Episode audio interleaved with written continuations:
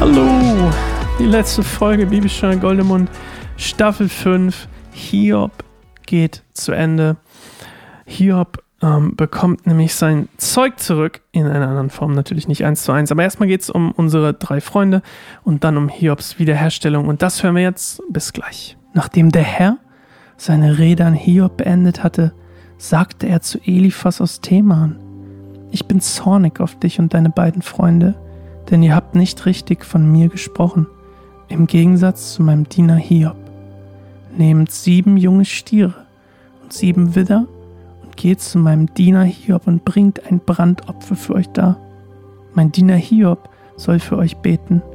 Nur seinetwegen will ich euch eure Unbesonnenheit nicht anrechnen, denn ihr habt nicht richtig von mir gesprochen, im Gegensatz zu meinem Diener Hiob. Eliphas aus Theman, Bildert aus Schurch und Sofa aus Nama taten, was der Herr ihnen befohlen hatte. Und der Herr erhörte Hiobs Gebet. Und Gott gab Hiobs Schicksal eine neue Wendung, weil er Fürbitte für seine Freunde getan hatte. Ja, er schenkte ihm doppelt so viel, wie er vorher besessen hatte. Seine Brüder, Schwestern und früheren Freunde strömten herbei und aßen mit ihm in seinem Haus. Sie bezeugten ihm ihr Beileid und trösteten ihn wegen seines Unglücks, das der Herr über ihn gebracht hatte. Jeder von ihnen brachte ihm ein wertvolles Geldstück und einen goldenen Ring mit. So segnete der Herr Hiobs weitere Lebenszeit noch viel mehr als sein vorheriges Leben. Denn jetzt besaß er 14.000 Schafe, 6.000 Kamele, 1.000 Ochsengespanne und 1.000 Eselinnen. Außerdem bekam er sieben Söhne und drei Töchter. Hiob nannte seine erste Tochter Jemima, die zweite Kezia und die dritte Keren Hapuch. Im ganzen Land fand man keine so schönen Frauen wie die Töchter von Hiob, und ihr Vater bedachte sie wie ihre Brüder mit Erbbesitz. Hiob lebte danach noch 140 Jahre. Er sah vier Generationen seiner Kinder und Enkel. Dann starb er als alter Mann nach einem langen, erfüllten Leben. Alright, also Hiob hat es ja schon vorausgesagt, Kapitel 13, Vers 7 bis 9, falls du nochmal nachlesen möchtest, ähm, hat es kein gutes Ende für die drei Freunde genommen, beziehungsweise es hätte schlechter kommen können, ne? definitiv schlechter kommen können. Aber Gott sagt, hey, übrigens, ähm, wenn du das und das tust und äh, quasi einen Brandopfer bringst und Hiob bereit ist, Fürbitte für sie zu tun, dann äh, könnt, kann ihnen vergeben werden. Und ähm, das Spannende ist, war, war ja, dass diese drei Freunde eigentlich nie für Hiob irgendwie eingesprungen sind und die Bresche gesprungen sind und irgendwie Fürbitte für ihn gemacht haben oder was auch immer. Und ähm, sie haben ihn eher gequält, muss man ehrlicherweise sagen, und schlecht behandelt. Und nun ähm, muss quasi ähm, Hiob ihnen ver vergeben, damit sie quasi freigesprochen werden von ihrer Sünde und von ihrer Schuld. Und ähm, diese Buße, die sie die ganze Zeit wollten, dass Hiob sie macht, müssen sie jetzt selber machen. Also eigentlich ziemlich ironisch. Und ähm, durch diese Bereitschaft, dass Hiob das tut, also vergibt, ähm, bekommt er quasi, setzt Gottes Segen wieder ein und ähm, er bekommt alles vielfach zurück, mehr als vorher.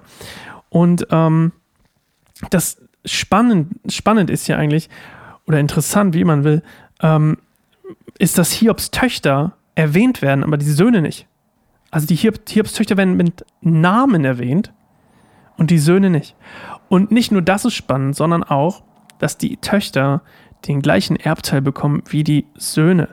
Und das ist eigentlich total unüblich, weil ähm, wenn, wenn ihr euch die Geschichte mal weiterliest, also Israels Geschichte, dann ist es eigentlich so, dass Töchter nur erben, wenn alle Brüder tot sind. Töchter können nur erben, wenn alle männlichen Brüder, logischerweise männliche Brüder, alle Brüder von ihnen also tot sind. Dann können sie quasi das Erbe des Vaters, das Vermögen oder was auch immer, ähm, überhaupt nur bekommen.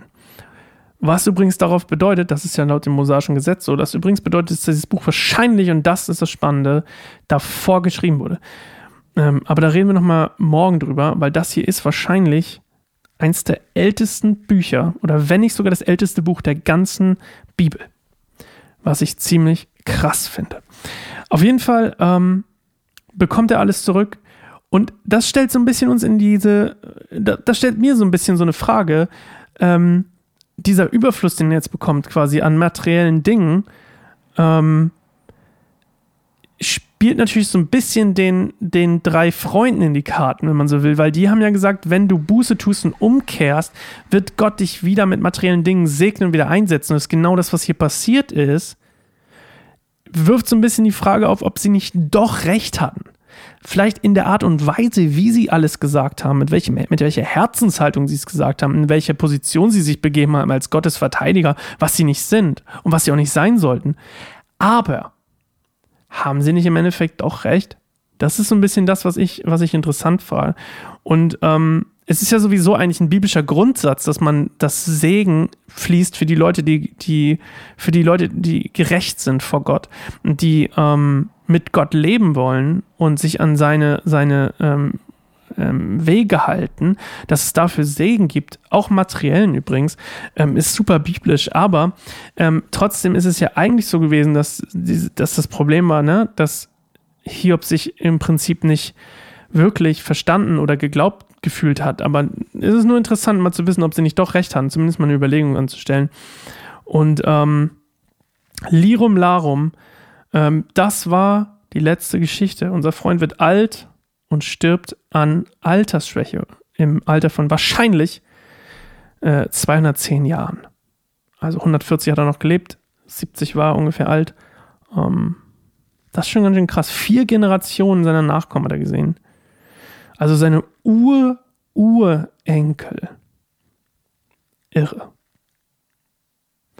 Und Eliu hatte uns ja gesagt, dass Leid und to äh, Schmerz meistens nur das ist zumindest was Liu gesagt hatte, eigentlich den Menschen vor dem Tod bewahren sollen, damit er quasi auf Gottes Wege umkehrt.